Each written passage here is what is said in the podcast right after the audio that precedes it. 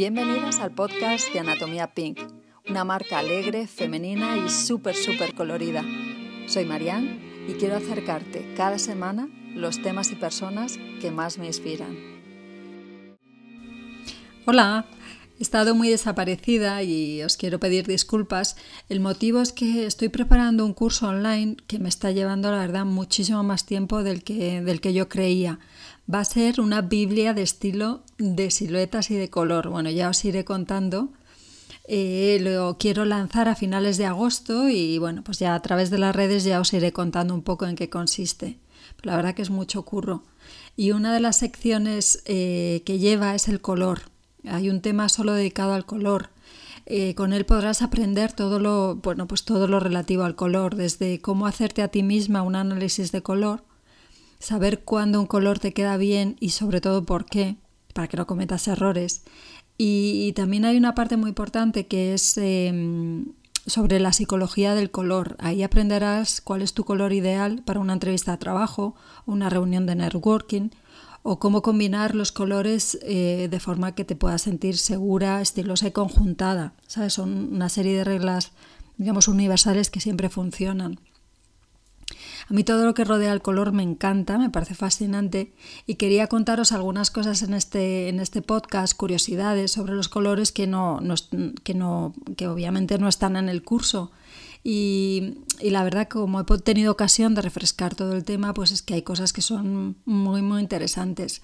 La psicología del color a mí me parece fascinante y es el estudio del impacto que tienen los colores en nuestra percepción y en nuestra mente. Conocer el significado de los colores eh, ha sido muy importante en diferentes disciplinas, como en el arte, en la arquitectura, el interiorismo, el diseño, eh, la decoración y, también es una estrategia muy usada en marketing y en publicidad. Ellos son los cracks que en los últimos, eh, bueno, que en los últimos años se han puesto la pila para, para saber el máximo sobre la psicología del color ya que los colores funcionan como símbolos y nos transmiten muchísimos significados. De hecho, cada color tiene su propia personalidad. Así que el color no es solo una cuestión de gusto, sino son un montón de experiencias universales que están profundamente enraizadas en nuestro subconsciente. Por eso todos reaccionamos de la misma manera entre ciertos colores, al igual que las abejas se sienten más atraídas por unos colores que, que por otros. Eh, una cosa que siempre os digo es que los colores son emociones y que tienes que elegir muy bien la emoción que quieres vestir cada día. Yo eso siempre insisto, cuando un día detrás de otro elegís el negro, cuidado que el negro lleva consigo, lleva implícito una serie de emociones que no son positivas y que tú estás eligiéndolas voluntariamente a la hora de vestir. Entonces, te voy a decir en este podcast un montón de asociaciones y de impacto que tienen los colores en nosotras para que cada mañana puedas elegir con más conciencia el color que el color que vistes. Por eso conocer bien eh, la psicología del color te ayudará a definir mejor tu imagen según los valores que quieras transmitir de tu marca, de tu marca o de ti misma o que lo puedes adaptar al, al momento, a la circunstancia que más te interese. Históricamente el ser humano ha tenido en todas sus culturas y civilizaciones restricciones muy fuertes sobre lo que ha de vestir y no, según su estatus, profesión, sexo y edad. No nos damos cuenta lo afortunados que somos ahora mismo, que realmente todos podemos vestir lo que queramos, tenemos casi todo a nuestro alcance. Antiguamente no, y era una pasada. Era una de las restricciones más fuertes siempre era la del color. En la Edad Media la mayoría de los colores estaban prohibidos para el pueblo. Solo los tonos naturales de los tejidos em, eran los habituales, ¿sabes? Porque no podían teñirlos. Entonces los tejidos de forma natural pues suelen ser como pardos, parduzcos o grisáceos. Pues eh, imaginaos qué tristeza como todo el mundo siempre rodeado de esos colores como medio indefinidos, medio pardos y medio, medio tristes y sucios, ¿no? Teñir la ropa era, algo muy muy costoso, muy laborioso. Mira, solo para que te hagas una idea, ¿sabes lo que cuesta en pleno siglo XXI 10 gramos de azafrán, no?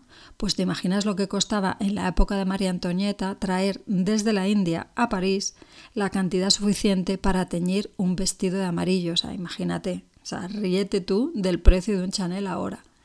No, era algo realmente prohibitivo, solamente disponible para el rey y los cuatro cortesanos, ni siquiera todos los cortesanos.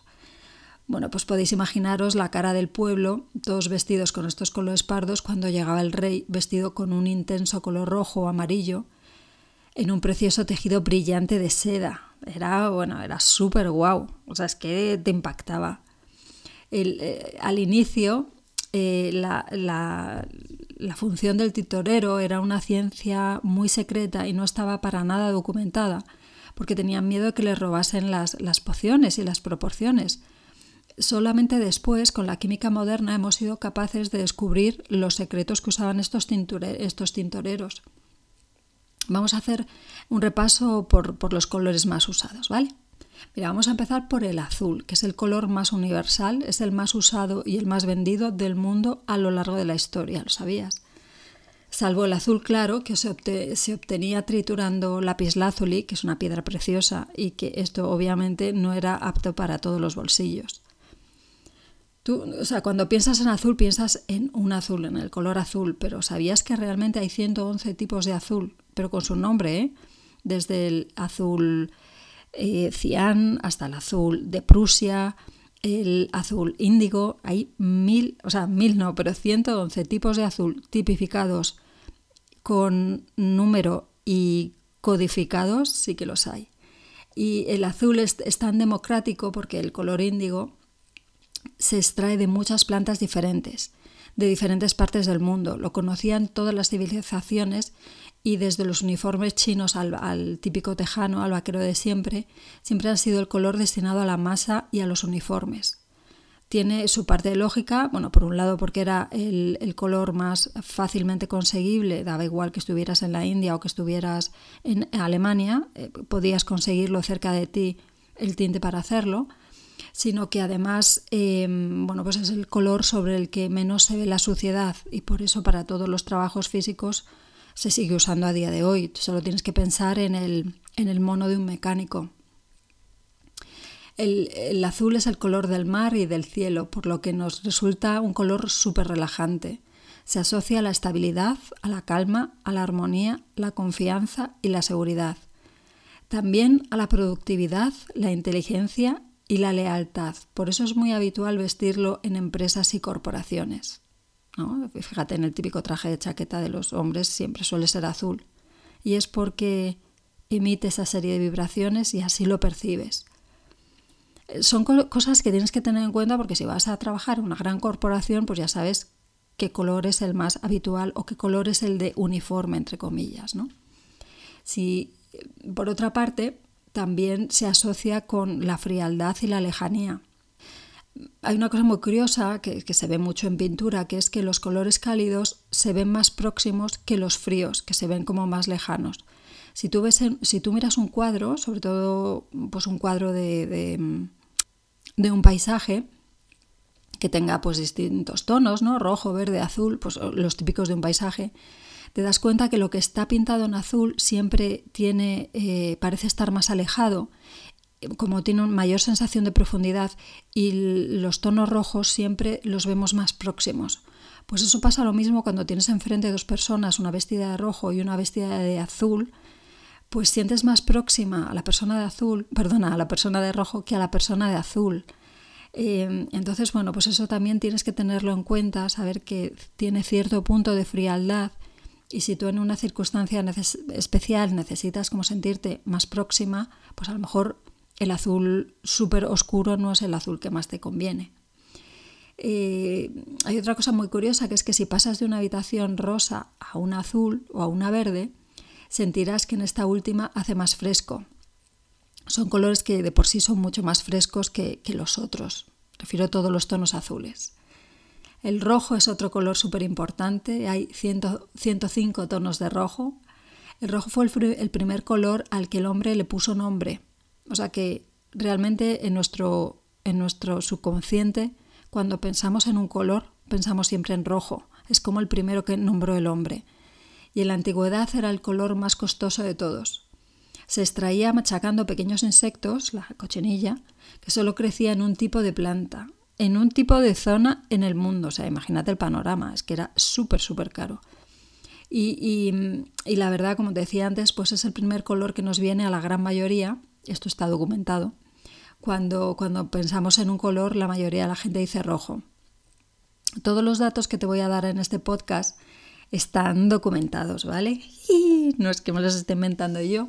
La verdad que soy una experta en color y, todo lo que te digo está documentado y, contrastado, ¿vale? Pues solamente estoy escogiendo como los datos que a mí más me divierten o me parecen más curiosos y creo que a ti te pueden servir.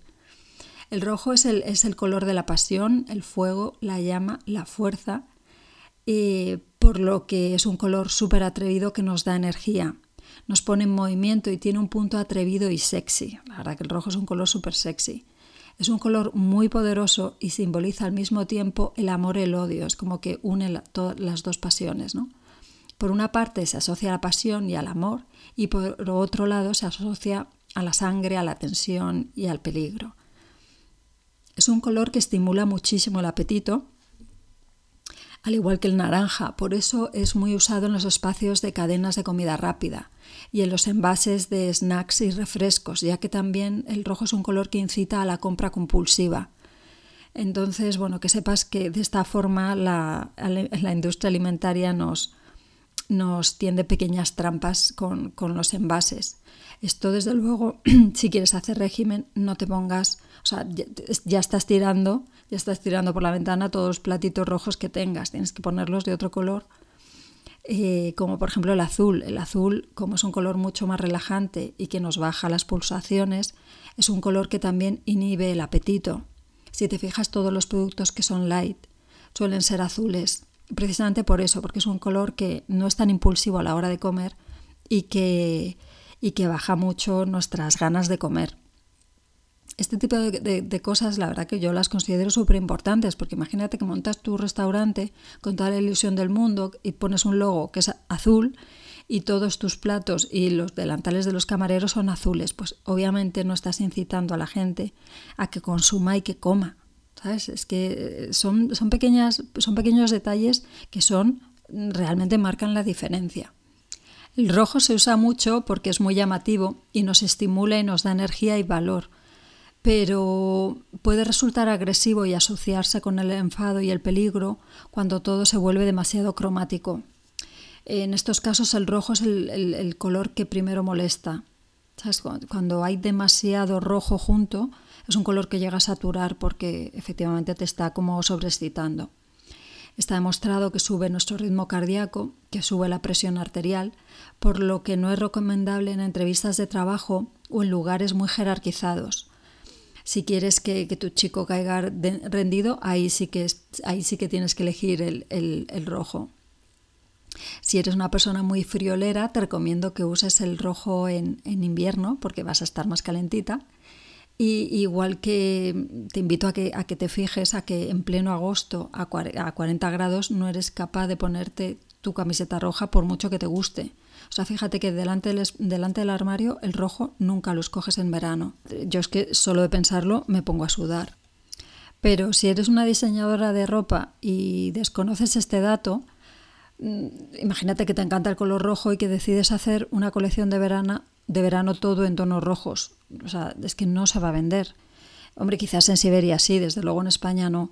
Y, te preguntarás que por qué no se vendió si era muy bonita. Y es que realmente no tuviste en cuenta el impacto que tenía ese color sobre la gente.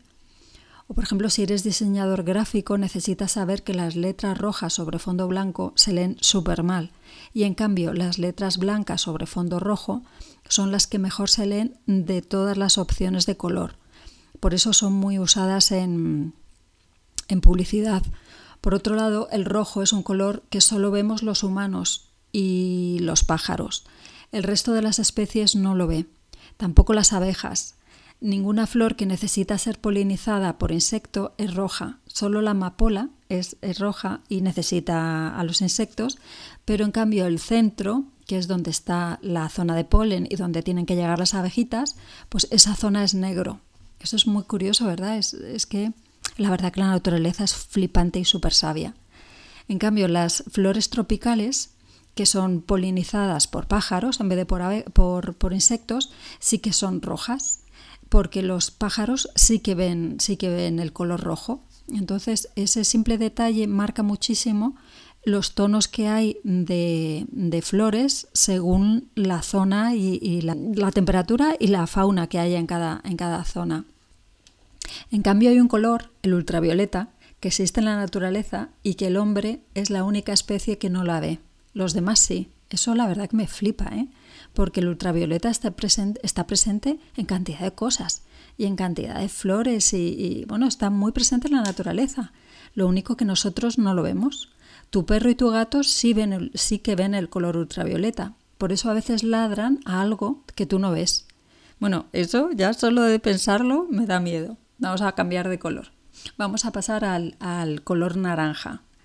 Naranja hay 45 tipos diferentes de, de naranja. Y hasta que Europa no descubrió el naranja, no existía el naranja como color. Recordar que las naranjas, que, ahora son valencianas, pero vamos, que son de origen chino y en Europa no había. Eh, por eso es un color que los europeos mm, tenemos como un color exótico. Y en cambio en, en Asia lo tienen como un color súper, súper habitual. Representa la creatividad, la calidez y el calor. Es súper estimulante y se usa muchísimo en publicidad porque incita a la compra y nos hace sentir entusiasmados. Es un color que captura nuestra atención, pero no satura tanto como el rojo o el amarillo, lo cual es bueno. Y es un color excitante que nos inspira optimismo sin ser agresivo. Es mucho más amistoso que el rojo. Digamos que el amarillo, eh, perdona, que el naranja es el rojo simpático. En todas las sesiones de imagen que hago con clientas, que la verdad que son muchas, pues el 99,99% de las veces eh, las mujeres sonríen inconscientemente al ponerles el pañuelo naranja. Eso es muy muy curioso y la verdad que como ya lo sé, yo estoy pendiente de que eso suceda y es que siempre lo digo, porque es que es increíble, o sea, según pones el pañuelo naranja, la persona sonríe. O sea, no es que se ría a carcajadas, pero sonríe. Entonces, eso es un poder grandísimo. Tú sabes lo que es que cuando tú te pones ese color, no solamente tú sonríes, sino que la gente va a sentir eh, como se va a sentir incitada a la sonrisa en cuanto te ve. Es que eso es genial. Yo a, mí a mí las que me conocéis sabéis que, hombre, a lo mejor no siempre de naranja, pero que a mí el coral me encanta. Y es por eso, porque es que es un color que, te abre muchísimas puertas y que te pone de buen humor. Son esos colores que te dan como, como cosquillitas en el, en el estómago. A menudo se, se, emplean entornos que quieren estimular la creatividad, como por ejemplo en los centros educativos, en los coles, y bueno, funciona muy bien también para trabajar con los niños. Claro, como es un color muy divertido, los niños lo encajan fenomenal. Si por ejemplo eres terapeuta y necesitas hacer un trabajo con niños, eh, vestirte de naranja te pone mucho más eh, a, su, a su altura. Eres más fácilmente o sea, te entienden mejor y te encajan mejor si vas vestida de naranja. Pasamos al amarillo. El amarillo a mí es un color que me encanta y tiene 115 tonos diferentes. Me gusta insistir en lo de los tonos diferentes porque todos pensamos que el amarillo es uno y no, son 115. Junto con el rojo y el naranja son como la triada de la alegría y la simpatía. Esto hay que tenerlo en cuenta. O sea, hay una serie de colores que son simpáticos, que te hacen verte simpática y que a ti te ponen de buen humor. Entonces, eh, o sea, desde luego el lunes por la mañana, esos son los colores que hay que escoger. Simbolizan la felicidad, la juventud y el optimismo. Es el color del sol y la luz, por lo que es un color brillante, positivo, alegre y energético. Es un color que llama mucho la atención, pero se debe usar con cuidado porque también provoca muchísima fatiga visual. O sea, si pintas toda tu habitación de amarillo, va a llegar un momento que, te va a ser hasta imposible leer porque digamos que tus ojos están muy muy cansados. Es el color que más cambia cuando lo combinas con otros tonos. Por ejemplo, si te lo pones con un jersey o con un pantalón de otro color, verás que mm, varía el matiz a cuando lo veías el solo sin ninguna otra prenda. Se puede oscurecer o aclarar mucho porque es de los colores más inestables que hay en la naturaleza aunque esté fijado y teñido en una prenda. Es curioso porque no olvidemos que el color son ondas y entonces son muy fácilmente movibles, digamos. Es un color, bueno, yo siempre digo que es un color muy bipolar porque representa cosas muy buenas, pero también representa cosas malas, dependiendo del tono exacto en el que se use. dentro de las, de las representaciones negativas que tiene el amarillo, eh, es el color que atribuimos al engaño, al a los celos y a la envidia. Puede ser un color un poco irracional o inestable, precisamente porque él en sí mismo es muy inestable. Y para los supersticiosos también simboliza la mala suerte. Pero por otro lado, como es un color que es muy similar al tono oro, es un color que, también para los supersticiosos trae buena suerte económicamente y, que atrae el dinerito y que tiene esa parte también como de buena suerte y fortuna y, y abundancia. Así que, como os decía, es bastante bipolar. Hay una cosa muy curiosa que es que en todos los idiomas hemos encontrado una palabra para definir el pelo de ese color. Por ejemplo, en español es rubio, pero el resto, pero el resto de los colores de pelo los llamamos tal cual son. O sea, mm, no decimos pelo amarillo, decimos que es rubio, pero en cambio sí decimos que es pelo rojo o pelo negro o pelo marrón. Es curioso, ¿verdad? Si eres rubia y te dicen que tu pelo es amarillo, mm, no creo que te siente muy bien. Y la verdad que todavía no he conseguido saber por qué. ¿Por qué al rubio no le llamamos amarillo? Em, el amarillo también representa los sabores ácidos, los refrescantes y los amargos. La escritura que mejor se ve de todas, de todas las opciones, te lo digo para que lo tengas en cuenta si tienes que hacer un post en Instagram que quieres que se vea mogollón. La escritura que mejor se ve, como te decía, es la de mm, escritura negra sobre fondo amarillo. Esa es la que mejor se lee y por eso se usa para las señales de aviso de tipo mortal, o sea, o tóxicas o radioactivas son ese tipo de, combinación de color las que se usan. Vamos con el verde. Hay cientos de verdes y el color verde es, bueno, pues es naturaleza, es por lo que nos inspira salud, crecimiento, equilibrio, frescura y fertilidad. Se relaciona con todo lo que crece. El verde es el color de la vida vegetal, al igual que el rojo es el de la vida animal. También simboliza la esperanza, la juventud, la armonía y la paz. Tiene un potente, un potente efecto, relajante y tranquilizador. Por eso nos sentimos muy bien cuando estamos rodeados de árboles y naturaleza. Y es un color muy usado en quirófanos, medicinas y farmacias. Es muy usado también en centros relacionados con el bienestar, como clínicas, hospitales o centros de relajación. Está demostrado que favorece el correcto funcionamiento del sistema respiratorio y siempre se intenta, en la medida de lo posible, que los que los hospitales estén rodeados de verde, tanto en la pintura interior como en la vegetación exterior. Digamos que es un color que cura. Vestir de verde en verano es un color muy, muy refrescante. Claro, entonces si tú sabes eso, sabes que vas a ir a una situación en la que te puedes poner nerviosa, yo lo que te aconsejo es que vayas de verde, porque tú te vas a relajar, los que están contigo también se van a relajar. Y aparte que cuando vas a visitar a un enfermo, la verdad que está genial que te puedas poner algo verde. Por eso se llevan flores también a los enfermos. Y mm, bueno, pues aunque sea un pañuelito verde ya como que cambia un poco la atmósfera del, del lugar. También es el color del dinero y de la burguesía. Por lo tanto, también es el color de la buena suerte. Y curiosamente también es el color del veneno y de la gran mayoría de los monstruos imaginarios infantiles suelen ser verdes. En tiempos de Nerón, el circo romano llegó a un punto tal de violencia que los nobles, que no soportaban tanta violencia, con toda esa sangre ahí de leones y de esclavos, lo miraban a través de una esmeralda plana y pulida, que relajaban y, digamos, neutralizaban el espectáculo. Por eso viene, de ahí viene esa frase de que las cosas son según el, cristal de las gafas con las que lo ves.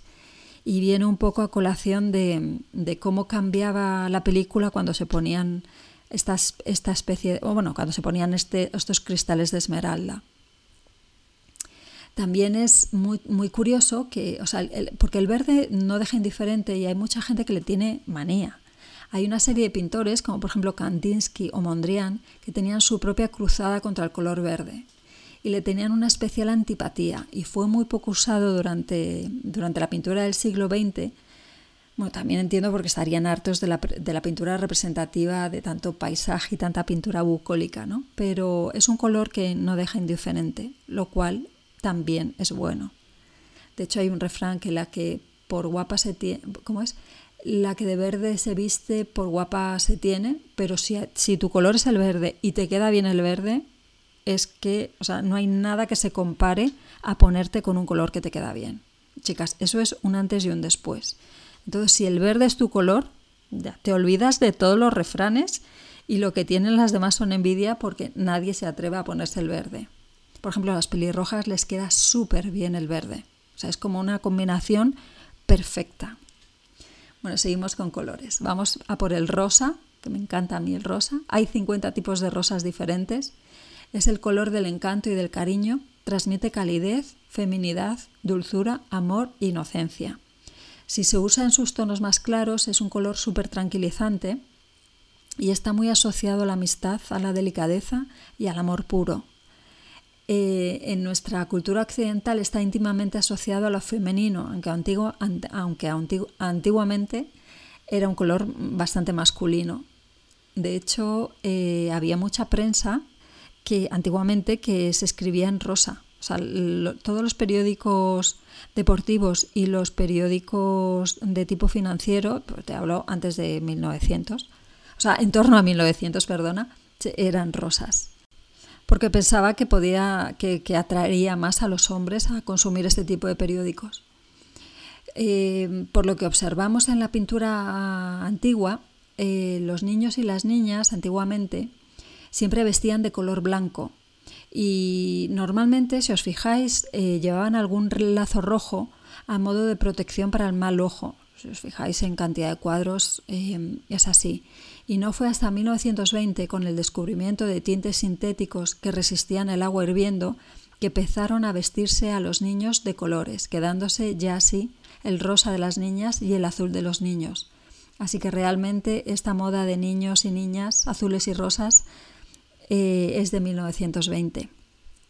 Hasta hoy, pero antes no. Eh, es el color relativo a todo lo dulce y goloso y es perfecto para alimentación y confitería. Es muy recomendable en situaciones en las que la dulzura y la suavidad son bienvenidas. Por ejemplo, es el color ideal para conocer a tu futura suegra, por ejemplo, o en situaciones donde quieras eh, ser especialmente bien recibida. Ya sacarás el látigo en otra cita, pero en esa vas más de dulce. Vamos con el morado, el morado y sus 41 tipos de colores diferentes. Es un color asociado a la realeza, al poder, el lujo, la sabiduría y la calidad. Eh, porque así de inicio que tú pensarías que el, morado se usa poco, pues no, el morado se usa muchísimo. Es muy usado en marketing para inspirar sofisticación y elegancia y también se asocia al misticismo, a las religiones, la astrología, a la magia, a la intuición y al misterio. Eh, es un color poco habitual en ropa, pero no tanto en objetos y en publicidad, por lo que es una buena forma de llamar la atención sin resultar chocante o exagerada. En sus tonos más suaves como el lavanda ayuda a la introspección, favorece la meditación, el relax y son muy usados en temas de, de yoga y relajación, porque es un color que transmite muchísima paz y quietud y favorece la concentración y se asocia con el perdón. Es un color que, bueno, pues que la verdad que a las que nos gusta estamos de suerte porque últimamente se lleva muchísimo. Es el turno del negro y sus 50 tipos de negro. Es el color de la elegancia, el poder, la sofisticación, el glamour y el lujo. Es usado por marcas prestigiosas que quieren dirigirse a un público muy selecto. Crea mucho estilo y da sensación de autoridad. Su parte negativa es que también se asocia a la tristeza, la soledad, la frialdad o la muerte. Es un color que entristece el ánimo si se usa mucho y aunque adelgaza, también es el color que menos favorece a la mayoría de las pieles, ya que nos roba muchísima luz y nos destaca muchísimo más las imperfecciones, las ojeras y, y arruguitas. Es un color que te distancia de los demás y te pone distante por lo que no es recomendable en reuniones donde quieres que se te vea o quieres que la gente se te acerque tiene muy baja visibilidad. Entonces, bueno, pues si quieres, si vas a un congreso y quieres que se te recuerde que has estado, o vas a una reunión importante y quieres que se recuerde que has estado, no vistas de negro, porque es muy difícil que te recuerden. De hecho, los coches negros reciben más accidentes por su baja visibilidad, al igual que los coches rojos producen más siniestrabilidad por la impulsividad de sus conductores y de los que les rodean. También contra lo que se suele pensar es el color más sucio, ya que una pequeñísima mota de polvo sobre negro se ve mogollón. En cambio es perfecto para lucir joyas, se verán mejor, más grandes y más costosas. Los escaparates de las joyerías usan muchísimo el negro. ¿Te habías fijado alguna vez? Fíjate a partir de ahora. Es curioso que cuanto más joven es una persona, más le gusta el color negro. Nuestros gustos van, van cambiando con los años. A más edad, mayor gusto por el colorido ironías de la vida, ¿no? O quizás necesidad de mayor energía, salud y belleza. El blanco y sus 67 colores diferentes. Simboliza la pureza, la inocencia, la claridad, la limpieza, la amplitud. Es un color etéreo, claro, puro. Es el color más perfecto que existe y es el color de la, sabiduría, de la sabiduría. Nos resulta más fácil asimilar conocimientos provenientes de alguien vestido de blanco, sea un médico o sea un profesor. Es muy llamativo ver a alguien vestir enteramente de blanco e inconscientemente pensamos que es alguien especial y seguro de sí mismo. Sea, en torno al blanco siempre hay ese halo de, de, ¿cómo te diría? No de iluminado, pero de alguien especial y de alguien carismático y líder. Entonces, bueno, pues ya lo sabes y cuando necesites liderar un proyecto o cuando te haga, te haga falta ese tipo de plus, pues ya sabes que tienes que vestir de blanco. Eh, está muy asociado con la tecnología y la innovación y casi todas las marcas de electrodomésticos, robótica o ingeniería tienen el blanco y azul entre sus logos y en su packaging. Piensa en Apple y en sus increíbles y maravillosos packagings blancos. Bueno, así me pasaría horas, ¿no? Contándote, bueno, pues que los colores en blanco no solo son más frescos, sino que son mucho más amplios que en cualquier otro color. O que el color marrón es el color que universalmente está elegido como el color más feo. O sea, si tú a una persona, que se han hecho millones de estadísticas y siempre el color más feo es el, que la gente elige como el color más feo es el marrón. bueno, pues es un color que es, que es bonito, pero es que hay muchos matices de marrón que son feos. Entonces, bueno, como te decía, que me podría pasar horas hablándote de los colores y, y, es un mundo que es apasionante, está muy relacionado con la psicología, como te decía al principio, la psicología, la historia, el arte y es una herramienta muy potente para dirigir nuestro mensaje correctamente en los momentos precisos habiendo todo este conocimiento como hay, ¿por qué no vamos a usarlo en nuestro propio beneficio? Si te apasiona este tema como a mí, no te puedes perder el curso de estilo e imagen personal que, lanzaré a, principios de a finales de agosto. Perdona. Así que nada, estate atenta y déjame tu email si quieres en los mismos comentarios de este, de este podcast para que te avise del lanzamiento, ya que habrá una oferta especial de preventa la semana anterior al lanzamiento. Pues nada, cieletes, aquí os dejo. Hasta el próximo episodio Pinkies. Espero que os haya gustado. Muchas gracias por escuchar este episodio. Espero aquí el próximo domingo. Mientras tanto, puedes seguirnos en Instagram o en Facebook como arroba anatomía, visitar nuestra web anatomiashop.com o en la Gasca 56, nuestra preciosa tienda en Madrid. Un besito.